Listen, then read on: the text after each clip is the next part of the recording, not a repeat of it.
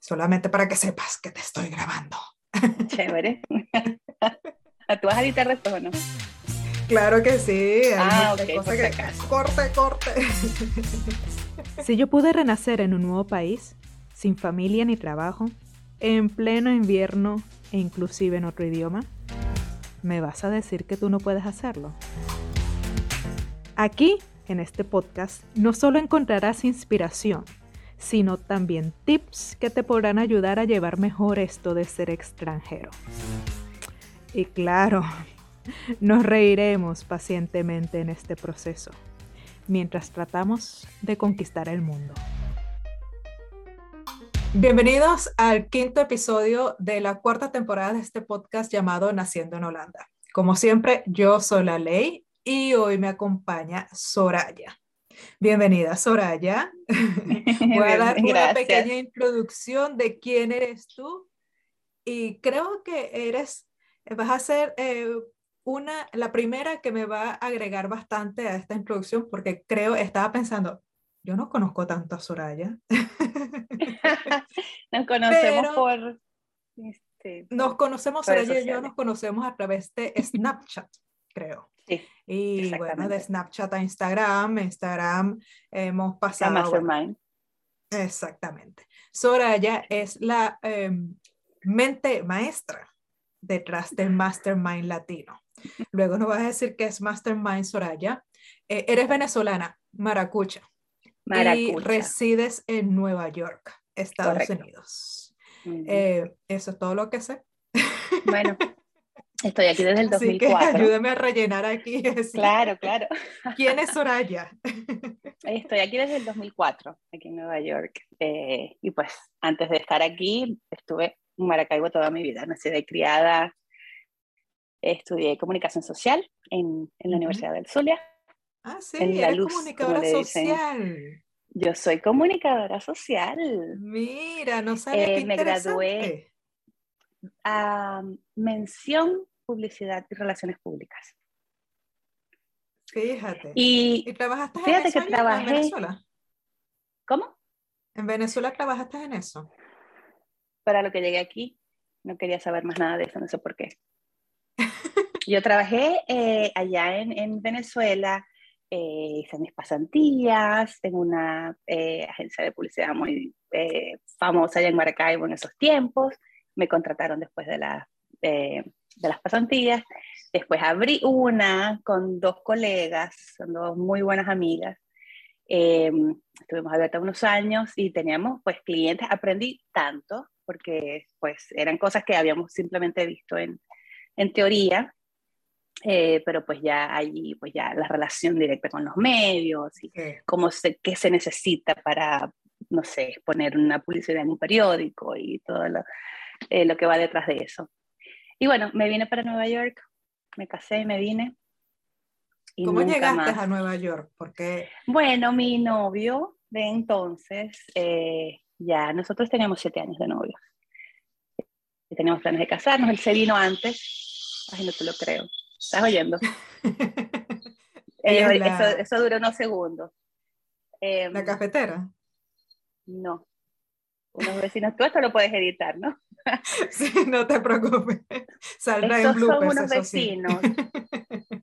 unos vecinos que tienen como una carpintería y hacen cosas adentro y de vez en cuando salen a hacer eso. Mira, fíjate que ya se terminó.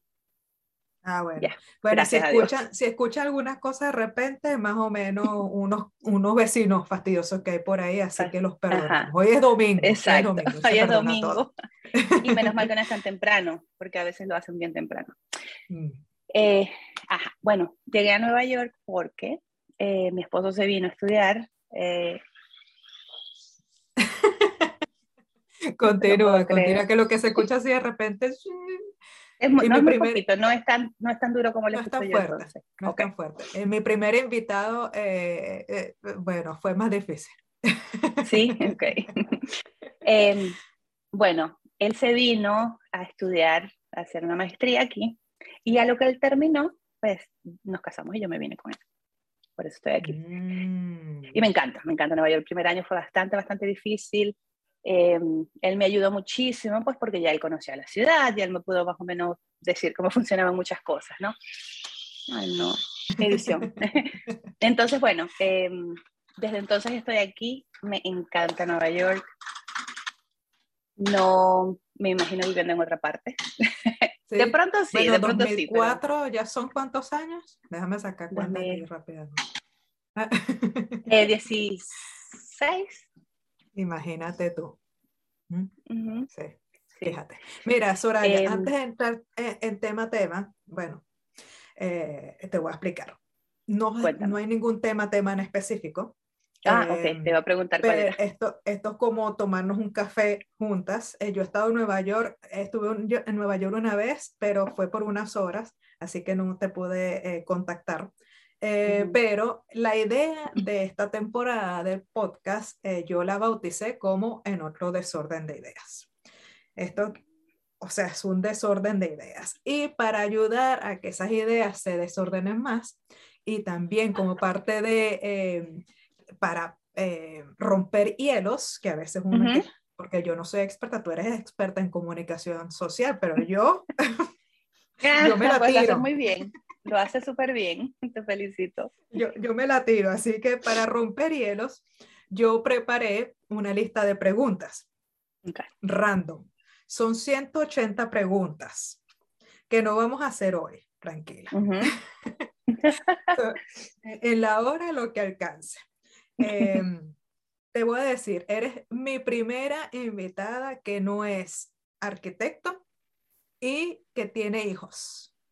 ah, mira, hay mucho que hablar entonces. Hoy, eh, puede estar muy interesante, muy variada, porque mis otros eh, eh, invitados han sido todos arquitectos y pensándolo hoy que ninguno tiene hijos tampoco. Ah, ah mira, mira. Será una cosa, no sean arquitectos el Papa Francisco no debe estar muy contento con ustedes. Somos rebeldes los arquitectos. Son rebeldes y egoístas. Exactamente. Mira, pero eh, Soraya, yo te conozco, como dije antes, de las redes sociales. Eh, pero eh, recientemente yo participé en un, eh, yo no sé cómo, cómo se le puede llamar a eso. No es un curso, es, Mira, no es un curso, no es un curso, aunque hay eh, alguien que me está llamando profesora ya. de verdad. Me llama profesora Aya. Una chica que va a comenzar ahora, la semana que viene, me me llamó profesora Aya. Em, mira, es un grupo, yo le llamaría como un grupo de trabajo, un grupo de apoyo profesional eh, y lo digo un grupo de trabajo aunque no trabajamos juntos en el mismo proyecto, eh, pero apoyamos el trabajo de los demás miembros del equipo.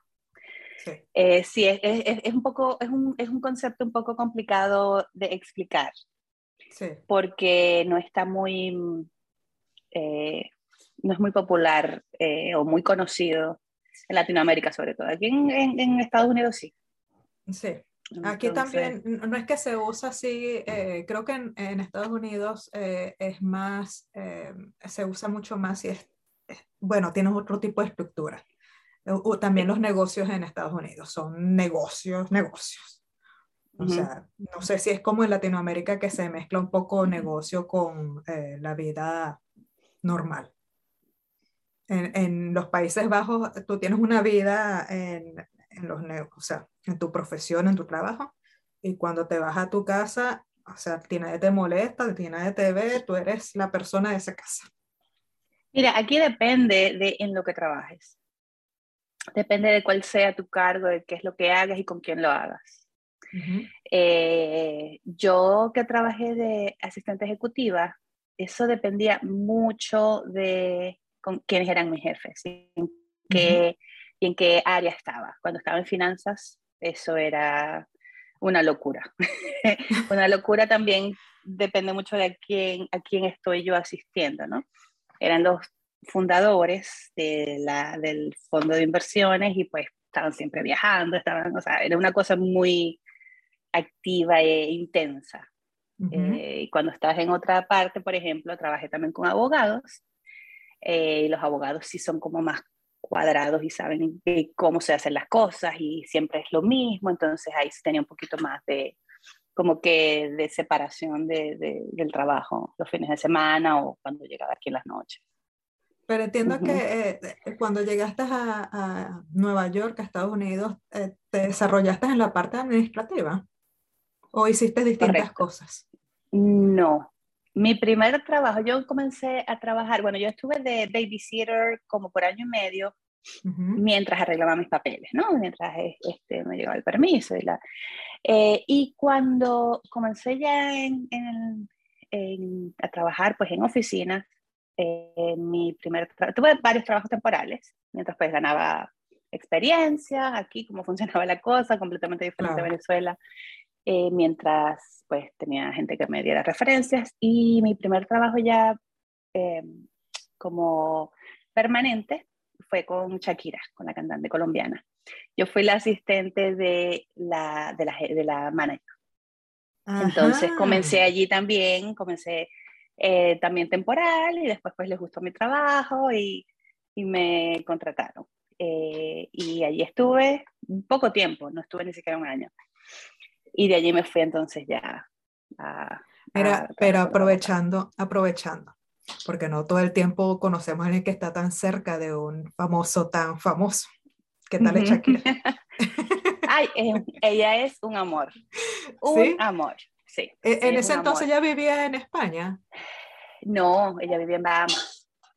Ella vivía en Bahamas, ella vive en Bahamas Ah, Bahamas, ah, no sabía, mira los Antes de conocer, pues te cuento. Yo tampoco sabía hasta que comencé a trabajar con ella. Ella, eh, antes de conocer al que, que su esposo ahorita y todo lo demás de mudarse, ella estuvo muchísimos años viviendo en Bahamas, porque, eh, según lo que entiendo, la razón por la que no quería vivir aquí era por la cuestión de los impuestos. Mm. Entonces, cada vez que ella entraba aquí a Estados Unidos, teníamos que llevar un registro bien, bien, bien eh, exacto de los días que pasaba aquí, porque se pasaba ya de tantos días, no recuerdo el número, entonces necesitaba hacerse residente o declarar impuestos como residente. Y cuidado si ahora que vive en España, en Barcelona, creo que vive ella. No, creo que sí vive ella, porque conozco a otra persona que también la conoce.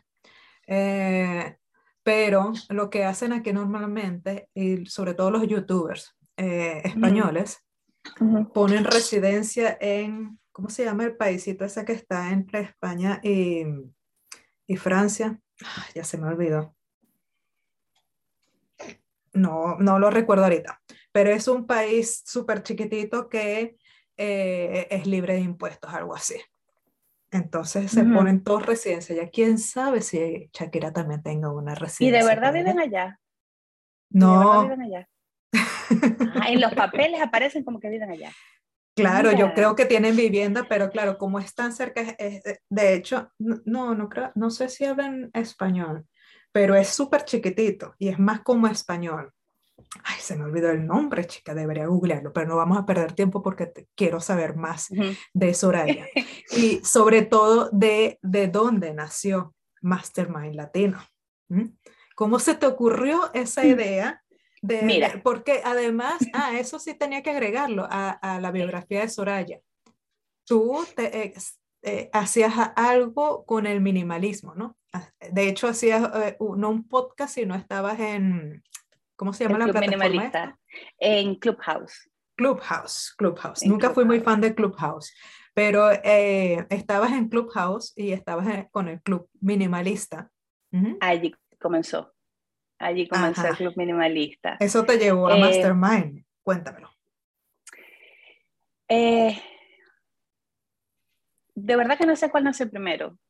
Yo creo que fue el club minimalista lo que nació primero. La primera vez que yo escuché lo que era un mastermind, imagínate que eso fue en los tiempos de Snapchat, antes de que Instagram tuviera sus historias y todo lo demás. Había un chico que yo, que yo seguía, si no me equivoco, vive aquí en Nueva York también. Eh, él es alcohólico, y pues él, eh, eh, en sus historias de Snapchat, él mostraba toda su, su, rehabilitación, todo lo que estaba haciendo cuando iba a las reuniones de alcohólicos anónimos y todo, hablaba de todos los sueños que tenía. O sea, era un alcohólico que ya no estaba bebiendo, pues estaba en recuperación. Eh, y él siempre hablaba de los sueños que tenía, de la gente con quien se, se, reunía y todo lo que aprendía, los libros que leía, todo, ¿no? Y recuerdo que una vez él dijo, él, creo que él tenía un podcast o un canal de YouTube, no recuerdo, eh, y él dijo eh, que él quería ser parte de un mastermind. Entonces él ya explicó lo que era un mastermind y él dijo que él aplicó a uno y no lo aceptaron. Eh, porque generalmente aquí en Estados Unidos es de acuerdo a los ingresos que tú tengas. Por ejemplo, si tu negocio, no sé, te da menos de 100 mil dólares, por darte un ejemplo, te ponen en un grupo con gente que tenga más o menos los ingresos que tú, ¿no? Eh, o en cuanto a, no sé, a goles. Entonces le preguntaron qué es lo que tú quieres lograr y tal. Entonces le dijeron, mira, cuando ya hayas, creo que grabado cinco podcasts o cinco canales, videos de YouTube o algo así, le dieron, entonces regresa y hablamos contigo, porque tú estás como muy, muy nuevecito todavía, como para, para entrar en el grupo, ¿no? A que somos Estás muy bebé, entonces, entonces, eh, entonces, bueno, él ahí estaba pues poniendo todo, todo lo que le estaba haciendo para, para poder llegar a esa meta y todo lo demás. Entonces, esa fue la primera vez que yo le escuché. Y me llamó la atención. Eso fue hace años, imagínate. Me intrigó. Y bueno, lo dejé allí. Y después, ahora, hace poco, Em, yo empecé a investigar otra vez y me puse a buscar eh, masterminds en español o masterminds en Estados Unidos, que sea para gente hispana o algo así, y me di cuenta que no había, ya no hay. O sea, encontré como, como creo que dos, eh, y, y, eran, eran muy, eh, entonces eran como muy específicos para un área en particular, y, y no daban como mucha información, y yo decía, no, aquí falta algo. Aquí falta algo porque me parece que el formato de un mastermind, el, el beneficio, le puede ayudar a tantas personas ahorita, ahorita que, por ejemplo, hay tantos venezolanos por todo el mundo que están aprendiendo, que tienen su negocio, no sé, de, de, de, pequeños, que abren sus restaurantes, que sus artesanías, o sea, hay tantas personas, tantos venezolanos que están ahorita afuera emprendiendo. Yo digo, esto puede ser una, una herramienta tan importante para ellos, ¿no? que les puede ayudar. Entonces de allí fue que me nació la idea. Cuando yo quise buscar un mastermind y no encontré en español, entonces yo dije, no, vamos a crearlo. Y esto nace en plena pandemia. Eso nació en el 2021. O sea, dijiste, eh, este es el momento en que voy a Y fíjate, correcto, y fíjate que fíjate cómo nació yo no creé Mastermind Latino, sino hasta después que ya yo tenía mi Mastermind. Yo hablo con Maddie. Oh, tú participaste en uno. Sí, pero yo lo creé. Pero no se llamaba Mastermind Latino. Yo lo creé, yo hablé con Maddie. Digo, ¿qué te parece hacemos un Mastermind? Me dice, ¿qué es eso? Entonces yo le expliqué. Eh, y entonces empezamos entre ella y yo, ok, ¿a quiénes invitamos? Porque tenemos que estar, si ya, ya tú y yo sabemos que vamos a estar, tenemos que estar las dos de acuerdo con quiénes más vamos a invitar. Bueno, vamos a invitar a tal, a tal, a tal, no sé qué, les, les, les expliqué, nadie sabía lo que era un mastermind. Y comenzamos. Éramos siete, éramos siete. Eso comenzó en marzo, si no me equivoco, marzo del 2021.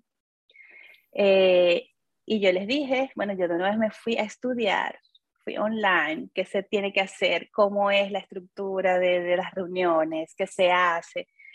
Eh, y yo pues de una vez les empecé a escribir, todas así bien estructurada, tienen que pensar bien en qué proyecto se van a, o sea, todo les expliqué, ¿no? O sea, en tu em, caso, en casa de herrero, cuchillo de hierro. Cuchillo Porque te lo hiciste para ti. ¿ah?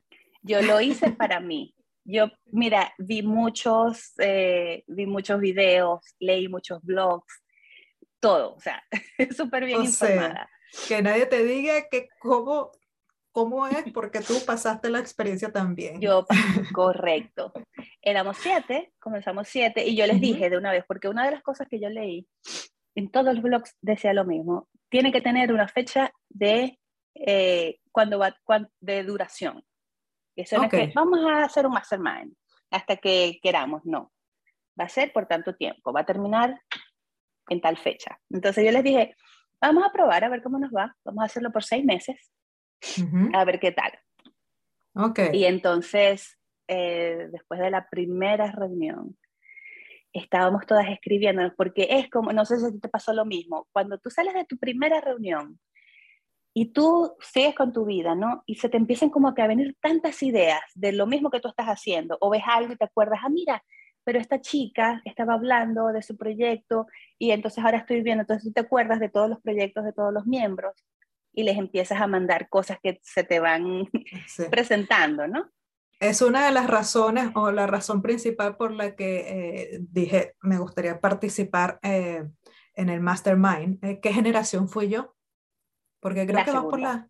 Ah, mira, la segunda. La segunda, la segunda. Ya vas por la tercera, ¿no? Vas a, ya abriendo la, tercera, generación. Sí, bueno, es exactamente eso. Em, cuando uno como emprendedor, y no solamente como emprendedor, cuando uno tiene una idea que es para uno, una meta, eh, uno tiene, se, ve la meta, pero no ves o te cuesta ver el resto, que a veces para otros eh, es mucho más sencillo, como lo ven desde otra perspectiva y piensan diferente y eh, no saben sobre tu historia, pueden ver cosas que a lo mejor tú te estás perdiendo y necesitas escucharlo para poder llegar a la meta, que es la idea del mastermind es tener una meta y, no solamente eh, ponerte plazos eh, para cumplir esa meta, porque la idea, eh, el mastermind,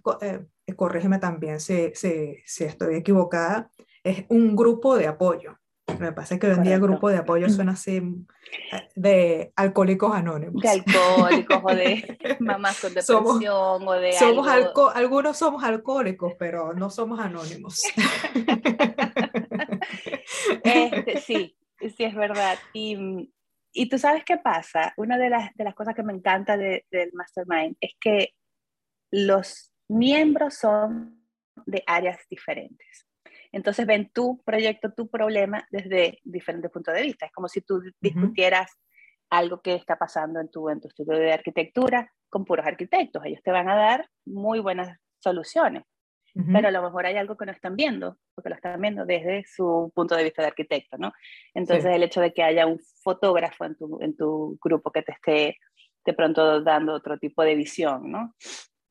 de que esté una emprendedora de harinas de Venezuela. O, Entonces, todo eso son...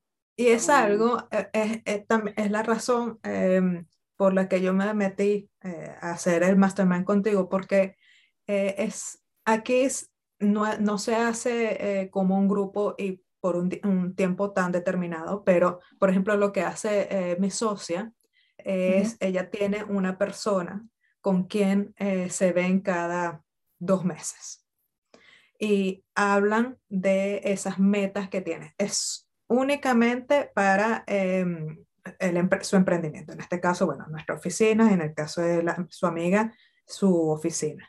Eh, pero se ponen metas. ¿Qué te me gustaría alcanzar? Y la próxima vez que se, se encuentra, eh, sea, pues hablan de si alcanzaron o no esas metas, exactamente lo que es el mastermind, pero es un, como un partner que tiene ahí con quien hace, eh, ¿cómo se dice esto? Eh, se pone tareas para poder... O sea, ella tiene, o sea, ella tiene un accountability partner, que es lo que llaman. Ah, mira, no sabía que se llamaba así. No sé cómo se dice en español, el accountability partner. Em, suponte tú y yo, vamos a suponer, yo digo, este, em, Ley, necesito eh, que me ayudes estar, necesito, no sé, terminar tal proyecto antes del mes que viene. Y yo todas las mañanas te mando un informe. O tú me estás diciendo, ajá, ya ¿qué hiciste? Y llamaste a tal persona, ya hiciste tu cita, ya escribiste el primer...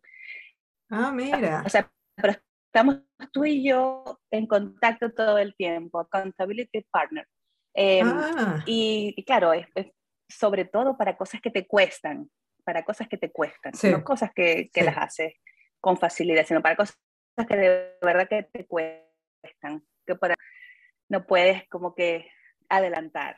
Tú tienes ese compromiso y tienes esa persona ahí atrás, ah, Soraya, pero ya lo hiciste, mira que el, ya el lunes me dijiste que ibas a hacer esto, entonces... Sí, ese, ese, e, ese empujón em que uno, sobre todo como emprendedor, se tiene que siempre estar dando, porque uno vaya dándose el empujón uno mismo, pero em, si hay alguien bueno, que tiene ese trabajo, en este caso, en el caso de mi socia, pues es mutuo, eh, entre las dos se dan el, empujón cada una a la otra, eh, pero es súper interesante.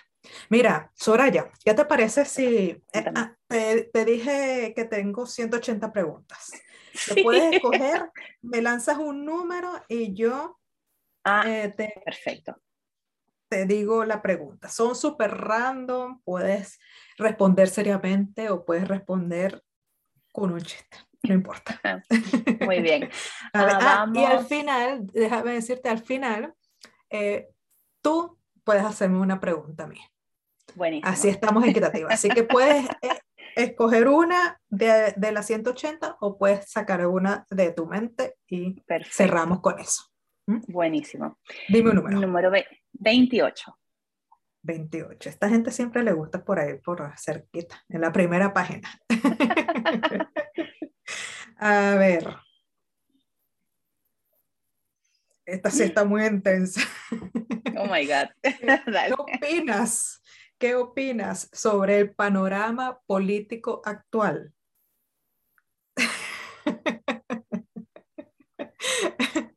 Mira, te, te, te cuento que em, Hace un año fue lo de la toma de, ¿cómo es que se llama? El, el Capitolio. en Washington. El, 6 de enero, correcto. Sí, y aquí en, en, las noticias eso ha sido como que sí, y yo que ya supérenlo, ni siquiera vivimos en Estados Unidos. O sea, fueron como tres días hablando sobre eso.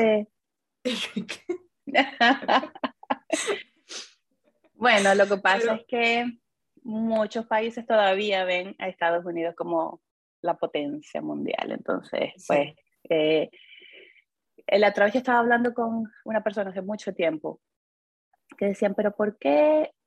¿Qué tiene que ver un país con el otro? ¿Por qué cada uno no toma sus decisiones? Y yo digo, bueno, eso es lo ideal primero y es lo que debería ser, pero uno no puede negar la influencia que tiene un país en el resto de la economía, sobre todo Estados Unidos, ¿no? Sea buena o mala, como la quieras ver, eh, pero tienen influencia, tienen influencia. Bueno, así, como Estados Unidos, China. O sea. Exactamente. Exactamente, te digo Estados Unidos por lo que estábamos hablando de lo del Capitolio, ¿no? Eh, entonces, bueno, política. Puede ser mejor. Siguiente pregunta. No, no, lo que pasa es que es, em, ya, mira, la política es horrible. Me parece la política es que es algo sucio. Me parece que hay muy pocos políticos honestos, políticos que de verdad quieren hacer el bien para el pueblo sin pensar en la parte económica, en los intereses de negocio, en quién me está pagando la campaña. Esa es una de las cosas que yo veo que, que por ejemplo, aquí es un, gran error. El hecho de que tú aceptes que, que un político reciba dinero de una empresa, de una persona, eso no debe ser, porque ¿qué pasa cuando esa persona llega a presidente? Por supuesto, le va a tener que, que retribuir de alguna manera. Entonces, eso ya por ahí me parece uno de los primeros errores, ¿no? Em, y y esas, esos pocos políticos buenos, o por lo menos que desde hasta ahora, ¿no? porque a veces salen cosas de antes, ¿no? Eh, esos pocos políticos buenos, precisamente por la mm, presión del resto, o por los bloqueos que puedan hacer eh, esos otros políticos o ese sistema no pueden llegar nunca a, pues a, posiciones en donde de verdad puedan tomar decisiones y ayudar, pues. Sí. ¿Te costó, cuando llegaste a Estados Unidos, te costó, eh, eh, no es integrarte, sino leer cómo funciona la política en Estados Unidos? Porque en Venezuela, bueno, es diferente pero en Estados Unidos es, de hecho, te voy a preguntar si te parece así como un medio show, las Kardashian, pero en política. Esa es mi impresión de la política en, en Estados Unidos. Ley, ¿tú viste Don't Look Up? Mm, sí, sí. ¿La viste? Sí. Yo la vi ayer apenas. Tenía tiempo queriéndola ver eh, y la vi ayer. Y me pareció tan Ah, es un reflejo de la política de aquí. Es Eh, un tú- reflejo, o sea, hicieron un tan buen trabajo. Y el hecho de que fuera una sátira, de que hubiera cosas cómicas, porque es que de verdad, a veces tú sabes cosas que están haciendo los políticos de que tú dices, no, ya va, no, yo déjame volver a leer porque no puede ser. O sea, este sí, es las Kardashian en política, es Kardashian A ver, política. no estoy tan perdida. No chica. estás, no, para nada. Porque a mí me parece que, la política, bueno, dicen que supuestamente no puedes hablar de política y religión, pero bueno, vamos bien, vamos bien. Si empezamos a... Esa a fue, la, peli- esa fue la pregunta 28. esa fue la pregunta 28. Pero sabes que a mí me parece que, eh, y de hecho es la manera en como yo se lo eh, comunico a quien me pregunte sobre Venezuela y la política en Venezuela, eh, yo digo, a mí me parece que es un chiste. Es como vivir en un chiste. O sea, pasan cosas, eh, no sé cómo está ahorita, me imagino que igual, pero eh, cuando yo estaba pasaban cosas que tú dices, me tienes que estar echando broma. ¿Por qué? Pero no Pero- es igual a Estados Unidos, No. porque eh, me parece Son dos mí chistes Estados- diferentes. Exactamente. ¿Mm? Eh, yo recuerdo la primera vez que yo escuché, bueno, y esta es la única vez que voy a, a decir un nombre porque no, no quiero hablar mucho de política, pero yo recuerdo, ponemos aquí pi. yo recuerdo la primera vez que yo escuché hablar de Guaidó. Yo decía, ¿quién es ese? El presidente de ¿Cómo que el presidente? ¿Y ¿Cómo que es el presidente de Venezuela? Pero ya va, cuando hubo elecciones. Entonces, no, pero es que él dice, entonces yo digo, ya va, pero hay nada más en Venezuela, nada más en Venezuela. Bueno, Que me imagino, si, si preguntaste quién era Guaidó, yo también lo hice, así que yo no sabía quién era Guaidó. O sea, ya no, se nota que no sigue la- mucho la, la- lo que pasa en Venezuela políticamente. O sea, yo no lo sigo, pero yo me divorcié como al tercer año, ya decía, olvídalo, ya no puedo seguir más. No, no, ya no me dan los, no. Sí. Así que, Eh, mira, pero eh, para no hablar tanto de política, ujú, Si dime quieres, los eh, números para salir, para salir, para salir de salir de este, esto. de ah, este tema. vámonos al 123. Ajá, una arriesgada. Yes. Ajá. ¿Qué prefieres? ¿No cambiarte la ropa por un mes o no ducharte en un mes? Oh my God. Eh, yo, o sea, si no me cambio la ropa, yo me puedo bañar y volverme a poner la misma ropa. Yo prefiero, Yo te voy a contar algo ahorita. yo prefiero no no ducharme en un mes. Pero puedo usar wipes. ¿Verdad? O tampoco se Ya vale. vemos que, ya vemos que eres medio manática de la limpieza. No soy maniática de la limpieza, pero yo no, o sea, yo no puedo estar un mes sin bañarme y un mes sin cambiarme la ropa. No. Mira, no, ¿y tú- qué, qué, tú sabes qué que- prefieres tú? Yo creo que yo estaría un mes sin cambiarme la ropa. Sí. Preferiría bañarme, eh, ponerme la misma ropa, entonces sería un poquito cuidadosa, no sudar, no ponerme perfumito de más. O sea, esa ropa a me tiene que durar un un mes. De hecho, es la razón por la que yo viajo siempre tan ligero. Yo, eh, eh, sabes que aquí dentro, me imagino que en Estados Unidos también funciona así, pero dentro de Europa los viajes son súper corticos en avión y no pagas nunca eh, maleta porque la gente viaja casi que un día, puedes viajar ida y vuelta. Eh, así que te dejan llevar un bolsito que a cada vez es más diminuto, ¿no? O sea, un día nos van a decir ni siquiera el tamaño de una tarjeta. ¿Cómo va a llevar mi monedero, señor? Tengo que pagar por Claro. el monedero. Pero eh, yo siempre viajo súper mínima y me llevo para tres días, si voy por tres días, cuatro días, un solo pantalón. ¿Para qué me voy a llevar más? Mis hermanos en estos momentos deben estar revolcando, revol- revolcándose de la risa y que está cochina. Tú siempre has sido cochina. Pero, pero voy por tres días, cuatro días. ¿m? Nadie me conoce allá. O sea, lo que voy es hacer uh, paseo. ¿m? Y otra cosa que me parece importante es, las tiendas que hay allá son las mismas que hay aquí. Así que si se me rompe el pantalón, si le pasa algo, voy a la tienda y me compro otro. Exactamente, exactamente. Me parece muy bien. Eh, y además, mira, un jean te combina con todo. Un pantalón negro te combina con todo. y es algo que te puedes poner todos los días, te cambias lo de arriba y nadie sabe que tienes el mismo pantalón. Pero te, te voy a contar algo, un secreto. No se lo vayas a decir a nadie. Okay. Pero los neerlandeses no se cambian de ropa. ¿Cómo que no se cambian de ropa? Lo, eh, ellos van, agarran una camisa y usan esa camisa toda la semana. Se bañan, pero usan la camisa toda la semana. Y no es que así que la guardo, me pongo otra como para decir, para que no, no se note. No, tú lo ves toda la semana con la misma camisa. ¿No tendrán varias camisas iguales? Un uniforme, ¿no? Hablo por experiencia. Ah, el, marido mío, que es bien neerlandés, hace eso y no huelen mal. Por eso te digo, yo preferiría bañarme porque, eh, de hecho, el marido mío es súper limpio. O sea, ese hombre, yo nunca ni siquiera lo olido, así que nada. Nada. Pero él usa su camisa, lo pone ahí. Y eso eh, pensé que era solo de él, pero estoy hablando mal de él corte esto, corte. no, no estás hablando mal para nada. Pero es que yo repito la ropa, yo repito la ropa, yo repito la ropa, yo no me, tú no, yo sí, yo repito la ropa.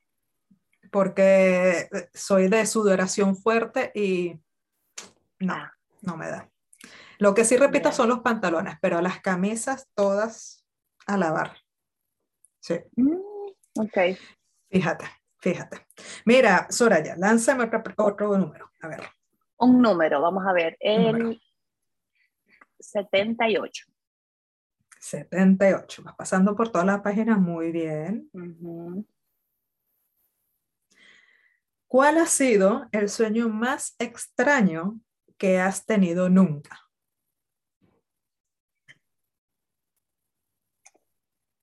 Una vez soñé, y eso fue señales yo creo que yo vivía en Venezuela. No ha sido el más extraño, pero ha sido el que más recuerdo. Y yo estaba volando. Qué espectacular. Y yo volaba, y yo recuerdo que yo entraba a mi casa por una ventana y, volaba así por la sala y me salía por la otra ventana. Espectacular. Este, raro lo tuve recientemente. soñé que yo estaba adentro de una mina, de una mina. ¿Alguna vez has estado en una mina? Nunca en mi vida yo estaba en una mina. nunca en mi vida yo estaba en una mina. Eh, y estábamos, pero estábamos como en la entrada de la mina, no estábamos adentro, sino como que íbamos a entrar. Y yo tenía como un estrés porque como que yo sabía que iba a pasar algo, un, un terremoto, algo. Y yo veía a la gente que sabía lo mismo que yo, estaban tranquilos, no, pero siéntate, vamos a comer un sanduchito, que ya va, que ya vamos a entrar. Y yo con el estrés, eh, no recuerdo cómo terminó eso, no recuerdo, pero me acuerdo que estaba en una mina y era como por Sudamérica, no recuerdo el país. Muy raro. Chile, tiene que ser Chile, porque... ¿Te acuerdas de la historia de los mineros, ¿no? que se quedaron no sé cuántos días allá adentro? Yo me acuerdo, tú sabes que en estos días, hablando de minas, eh, yo siempre entro a Facebook, por lo menos una vez al día, a ver mis memorias, mis, recuerdos.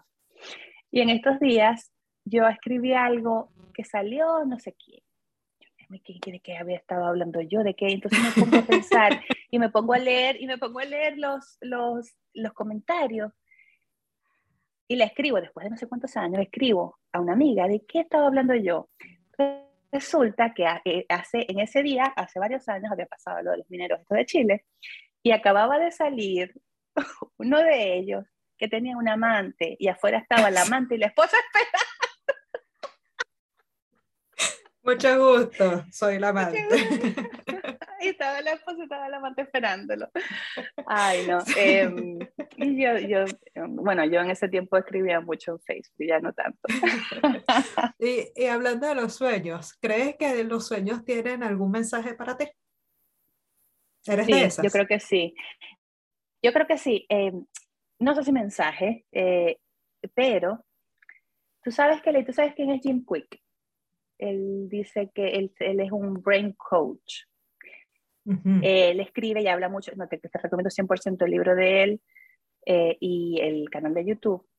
Él habla mucho de la memoria, de qué comer, por ejemplo, para cuidar tu cerebro, de qué hacer, qué no hacer. Bueno, es todo en cuestión del cerebro, de la memoria, del aprendizaje. Y en su libro, yo escuché su, su audiolibro, y él dice que una de las cosas, él estaba hablando, el capítulo se trataba de su rutina de las mañanas, que hacía él todas las mañanas. Y una cosa que me llamó la atención fue que él, lo primero que él hace al despertarse es escribir su sueño, lo que él soñó y que él describe. Y él dice, yo les voy a explicar cómo van a hacer para que ustedes se acuerden, porque a veces uno dice, no, pero que yo no me acuerdo, tú haces lo que te voy a decir, tú te vas a acordar, y chama, funciona. Y él dice, la razón por la que yo la escribo, ya yo te voy a decir cómo, cómo es que se hace. Él dice, la razón por la que yo la escribo es porque muchas veces en tus sueños tú encuentras respuestas a cosas que tú estás viviendo y, no encuentras solución. Y en los sueños, si tú te pones bien a analizar tus sueños, puede ser que encuentres la respuesta. Y esa es la razón por la que él la escribe. Yo no lo escribo, no le escribo. o sea, yo, yo escribo, pero, pero no el ejercicio. sueño. Mira, lo único que tú tienes que hacer, y, de, y, y, y, yo lo comencé a hacer, y yo dije, coño, es verdad, sí me recuerdo del sueño. Él dice, tú antes de dormir, cuando ya estés, vayas al baño y leas y todo lo demás, ya cuando te vas a, a, dormir, cuando ya vas a dejar todo a un lado, tú dices, yo me voy a acordar de mi sueño. Yo me voy a acordar de mi sueño, y a lo que me levante, lo primero que yo voy a hacer es recordarme el sueño, recordar el sueño y tú te vas a dormir pendiente o pensando con esa idea en tu cabeza. Yo me voy a acordar del sueño. Entonces, lo primero que tú tienes que hacer al despertarte es de una vez acordarte del sueño. Claro, eso toma práctica porque a veces uno, ah, no sé, me levanto y qué voy a hacer hoy, te empiezas a pensar lo que siempre piensas, ¿no? Sí. Y tú te levantas, te, te despiertas y de una vez te vas a acordar del sueño. Yo ahorita me acuerdo lo que yo soñé esta mañana que fue un sueño súper raro también. Estaba como un centro comercial, pero eran dos centros comerciales que se unían como por un, como por un puente. y yo estaba buscando, a Ajá, y yo estaba buscando a mis dos hijos que estaban como por abajo en los otros pisos y estaba la policía buscándome. Fue una cosa rara, pero el, el, eh, era un centro comercial, pero nosotros vivíamos allí. Fue una cosa súper rara. Yo pasé todo el sueño buscándolos a ellos dos. Y los veía de lejos y me decía, si no me llama, que lo voy a buscar allá y se me volvían a perder. Y yo subía y los veía desde arriba, ¡ay, quédate aquí! Pasé todo el día atrás de ellos. Y, y, ahora que sigues, y ahora que sigues los ejercicios y eh, recuerdas de tus sueños, ¿has encontrado alguna respuesta? ¿O todavía eh, esa parte no la has empezado a practicar? No, no, no, no he llegado ahí. Haremos otra entrevista con Soraya. No sé si es que no he encontrado respuestas o no me he hecho suficientes preguntas, no sé, pero, no he encontrado. Pero qué chévere eso de que, eh, de que leas algo que en principio nunca te hubieras planteado que podría funcionar o que sería así y lo pongas en práctica para ver desde tu propia experiencia cómo funciona para ti. ¿Fue así también lo del Club Minimalista? Bueno, del Club Minimalista, eh, hace muchos, muchos años, yo no sé por qué razón, eh, yo comencé a escuchar podcast.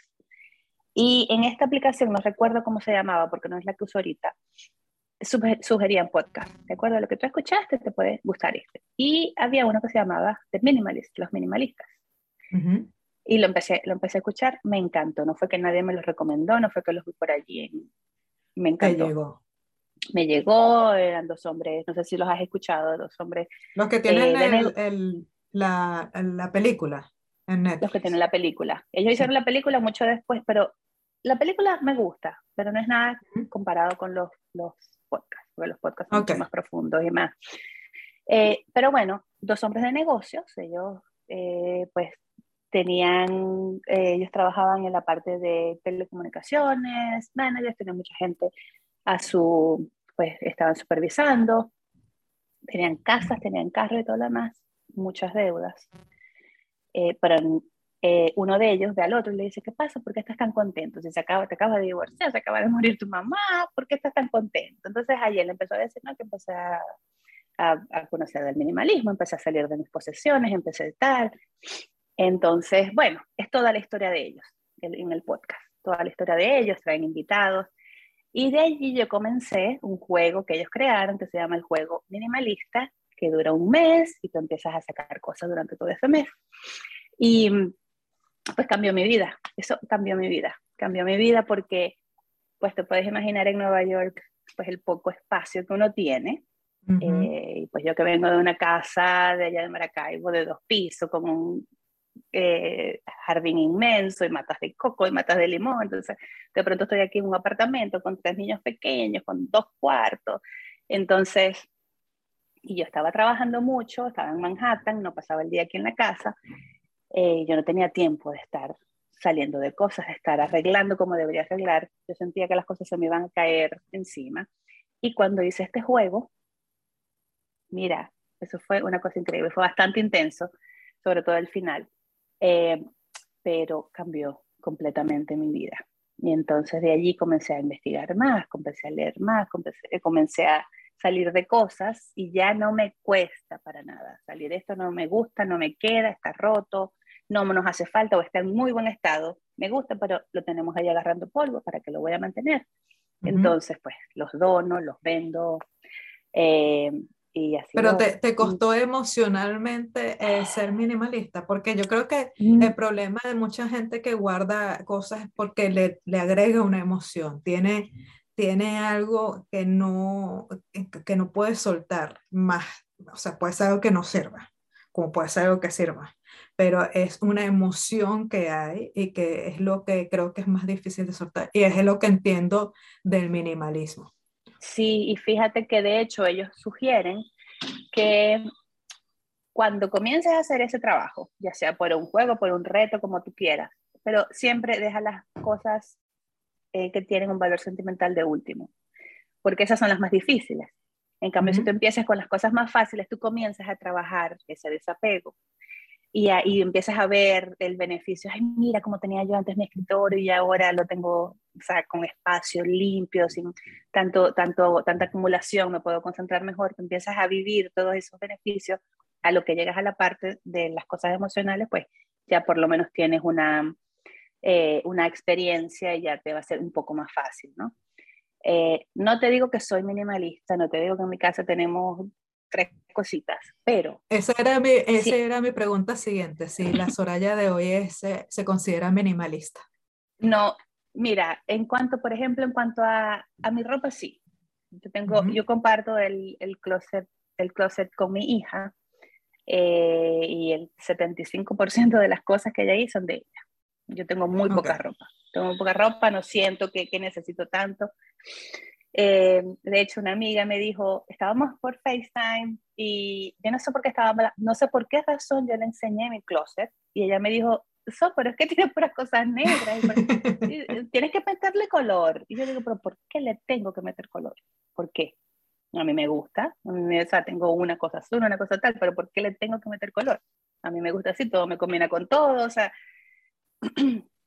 es cuestión de lo que a mí me funciona, ¿no? No soy minimalista, de hecho, quisiera salir de más cosas, no lo he hecho por falta de tiempo, eh, pero jamás y nunca es como era antes, como era antes. Uf, ese, ese, ese reto fue como el comienzo, ¿no? Y de verdad ¿y cómo, que... ¿Y cómo hace una mamá minimalista? o que quiere el minimalismo, porque hacerlo uno solo mira, puede funcionar. Además, son tus cosas, es, tu sentimiento y lo puedes arrancar y ahí el daño es solamente para uno. Pero ¿cómo hace una mamá con muchachos? ¿Sabes cómo hice? Los invité a participar en el juego conmigo. Entonces, eh, el juego consiste en que tú comienzas en el día uno con una cosa, en el día dos sales de dos cosas, en el día tres sales de tres cosas, y así vas aumentando. Entonces, te puedes imaginar, la última semana es súper difícil 28 cosas hoy, 29 cosas mañana, ¿no? Entonces yo les decía, ok, hoy tenemos que salir de 10 cosas. Anda, tráeme tú una cosa de tu, de tu cuarto, tú una cosa. Entonces ellos iban corriendo, ah, mami, mira, esta Barbie que le falta la cabeza. Eh, por supuesto ya no usaban, o sea, ya, mira, esto ya no me gusta porque tal. Entonces ellos fueron como que haciendo ese mismo trabajo conmigo. Em, una de las cosas que ellos siempre te dicen es nunca botes cosas, ni regales cosas que no sean tuyas. siempre pregunta. Y pues yo he tenido que aprender a, a eso, ¿no? Eh, mi hija mayor tiene una pijamita que nosotros le compramos cuando ella tenía como tres años. Una, una batica que le quedaba, por supuesto, hasta los tobillos. Ya ella tiene 13 años, ya por supuesto. Ahora, le, ahora le ya está rotito. no, ya ni le entra. Entonces, le, entonces, y está rotica, está ya feita. Y yo me acuerdo la última vez que yo la lavé, el corazón, mírala cómo está de feita, pues déjame botarla, porque estos días no se puede ni siquiera regalar. No, mami, ella la agarró y tal. Y ahí todavía la tiene en una gaveta. No sé por qué razón, ella no la quiere botar, no quiere salir de eso. Este, pero bueno, yo he aprendido que esa patica allí en su gaveta a mí no me afecta, no la veo todos los días, a ella tampoco, ya tiene espacio, entonces pues vendrá su momento, si es que, si es que llega, eh, ella pues verá cuándo va a salir de eso, cuando ella esté lista a dejarla ir. Yo no sé si con los hijos es más eh, fácil porque, claro, ellos están en proceso de aprendizaje y todavía se pueden moldear algunas cosas, se pueden reparar algunas que a lo mejor no han ido tan bien, pero eh, tú eres eh, señora de la casa. ¿Mm? ¿Cómo es eso? Si, si, eres la que mantienes el orden en tu casa y organizas, ¿cómo hace la parte minimalista de Soraya con un marido, por ejemplo? Él es más minimalista que yo. Siempre lo fue. Mira, yo tengo la fortuna de que a él le molesta tanto el desorden o más que a mí. Siempre fue así. Entonces, mm. claro, gracias a Dios, él es así y yo tuve su apoyo cuando fue momento para mí de, de, llegar a ese proceso, de llegar a ese momento de salir de cosas y de no acumular cosas. Eh, hace poco hicimos otro, otro reto minimalista. Y entonces él me dice, mira, esta franela ya no me queda, se encogió, no sé qué fue lo que me dijo, para el reto que ustedes están haciendo, para que, que, lo tengas allí. Entonces, pues él sabe de eso, le, le encanta y, y, él es, pues, siempre está limpiando, él siempre está arreglando, no soporta el desorden, más bien yo soy un poquito como más flexible con los niños, ¿no? Em, así que bueno, tuve esa, esa eh, fortuna de, en, en, en, esta casa yo soy la desapegada. O sea, de hecho, eh, para, incluso para comprar algo, a excepción que sea eh, algo de un hobby o algo así, que no me importa eh, si compro o, o, no lo necesito, pero quiero tenerlo. Cuando quiero tenerlo, lo compro. pero cuando son cosas, por ejemplo, zapatos o ropa, me gusta que sea, me gusta pensarlo bien sobre todo eh, eh, porque quiero que me dure bastante y no comprarme un par de zapatos cada semana, porque uno, no tengo tiempo y dos, qué fastidio. Pero soy bastante desapegada y también emocionalmente soy bastante desapegada. Pero el marido mío es todo lo contrario. Entonces, por eso era mi pregunta. Eh, y eso es algo que yo también he aprendido. y en algún momento también lo leí en algún lado que eso es de esa persona, eso no es tuyo. O sea, tú no tienes derecho a decirle a esa persona que eh, ya no lo usa o que ya está malo. Eso es de esa persona. Le puedes sugerir, porque obviamente vivimos en el mismo espacio, que es lo que te afecta a ti de eso, de que esté eso ahí. Pero de exigirle o pedirle que lo vote, eh, no. Entonces, eh, he aprendido eso. Envió, el mismo mensaje, pero de distinta manera. Sí, no, y fíjate que, que mm, eh, siempre dicen, tú no le tienes que decir, sal de cosas, no sé qué. Simplemente tú le enseñas con tu ejemplo. O tú les puedes hacer preguntas, por ejemplo, uh, con mis hijos, yo digo, ay, mira, esto ya como que te queda el pantalón muy corto, ¿sabes que se lo podemos regalar a Andy? Dijo el hijo de una, de una amiga, que nosotros siempre le llevamos la ropa de mi hijo que no le queda, ¿no? Y él a veces, y claro, él ya sabe que le guardamos siempre su ropa a él, y entonces él siempre me dice, mami, mira, esto ya no me queda para Andy. ¿Ves? Entonces ya como que ya ellos saben eh, cómo hacer y no les, no les importa. Hay cosas que sí, a veces yo quiero salir de eso y ellos me dicen, no, déjala ahí guardada para ya bueno, sí, todos tienen su proceso, su tiempo. Exactamente, hay que ser bastante paciente. no, no estar ahí. Eh, mira, Soraya, casi ya terminamos la entrevista. Eh, así que te voy a permitir que me hagas una pregunta o escojas un número, como tú quieras. Ah, vámonos con la 180. Ajá, 180. Ajá, la última. ¿ah? La última, sí. A ver, ¿qué dice la 180? Em, ¿Qué prefiero? ¿Ir con zapatos dos tallas más pequeñas o dos tallas más grandes? Tú tienes tu respuesta si te hubieran preguntado. Yo te, es súper fácil. A, mí también. Te voy a dejar que hagas otra, pero te voy a responder esta. Porque okay. últimamente he comprado zapatos grandes. uno, los pequeños prefiero que no, porque imagínate estar uno caminando todo el día con esos pies amuñoñados. Y dos, porque siempre pienso, ah, pero yo le pongo ahí una, ¿cómo se llama esto que se pone dentro del zapato? La plantilla. Una plantilla. plantilla. Una plantilla y eso me queda, chica. Pones dos medias, de medias, está bien gruesa. Así que los últimos zapatos que me he comprado han sido eh, no dos tallas, pero sí por lo menos una talla más grande. ¿Y eso por qué? Bueno, porque lo he hecho online y me ha dado fastidio estarlo. Bueno, sí, uno, el último que compré, eh, lo compré en mi talla, pero me quedó justo. Y pedí la talla, eh, una talla más, y sí se ve un poquito más grande, pero digo, eso está, esos pies están adentro. Así como también uso eh, los brasiers. Mira, mi amor, las mías están ahí haciendo fiesta. Pero no estás ahí que te los quieres quitar de una vez, claro. Claro, a mí eso, además de que me da forma que, no hay, ellas están felices ahí adentro. Ah, buenísimo, buenísimo. Así que, bueno, pero esa, esa estaba así muy facilita. Esa estaba fácil, vamos a ver. vámonos con la 148. Y yo sigo con el 8 porque... A ver. Ajá. ¿Viajarías a Marte?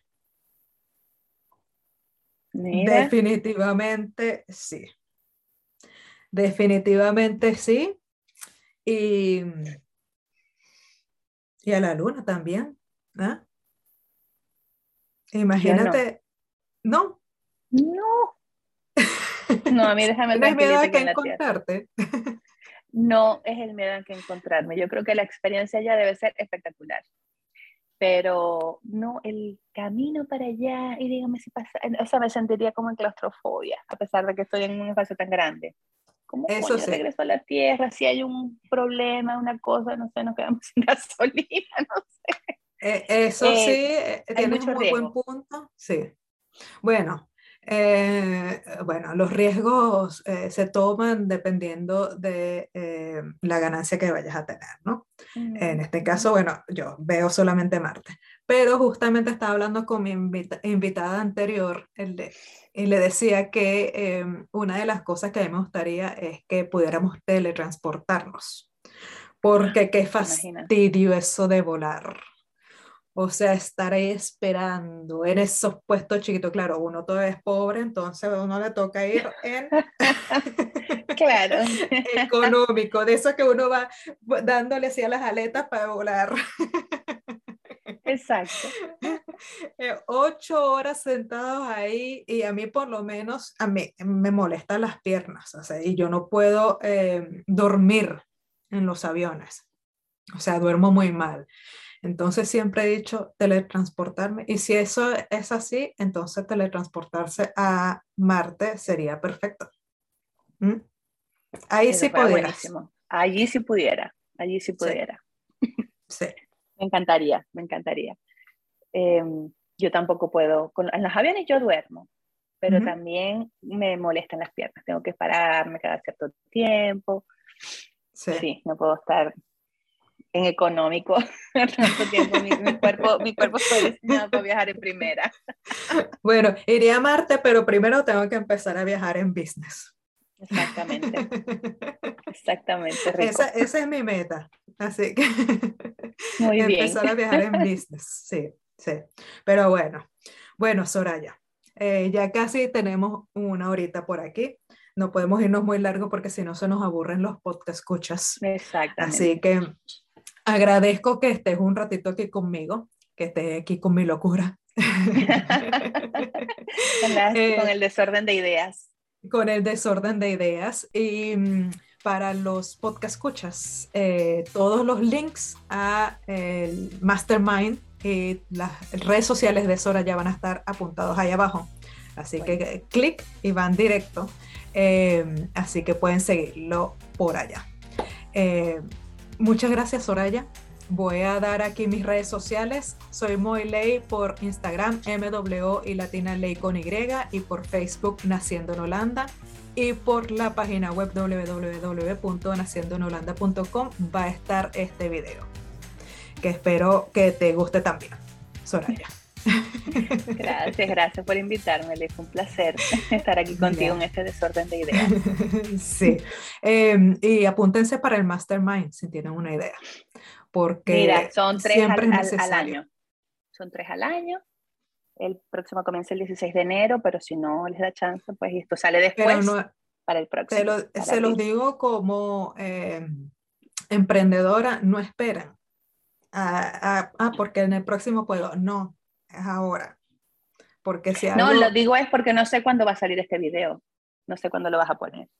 Bueno, pero, a ver, cierto. Por eso lo digo, porque pero comenzamos ahora el 16. Sea tarde, después del 16 de enero, sea antes, hoy es hoy. Y hoy es que se hacen las cosas.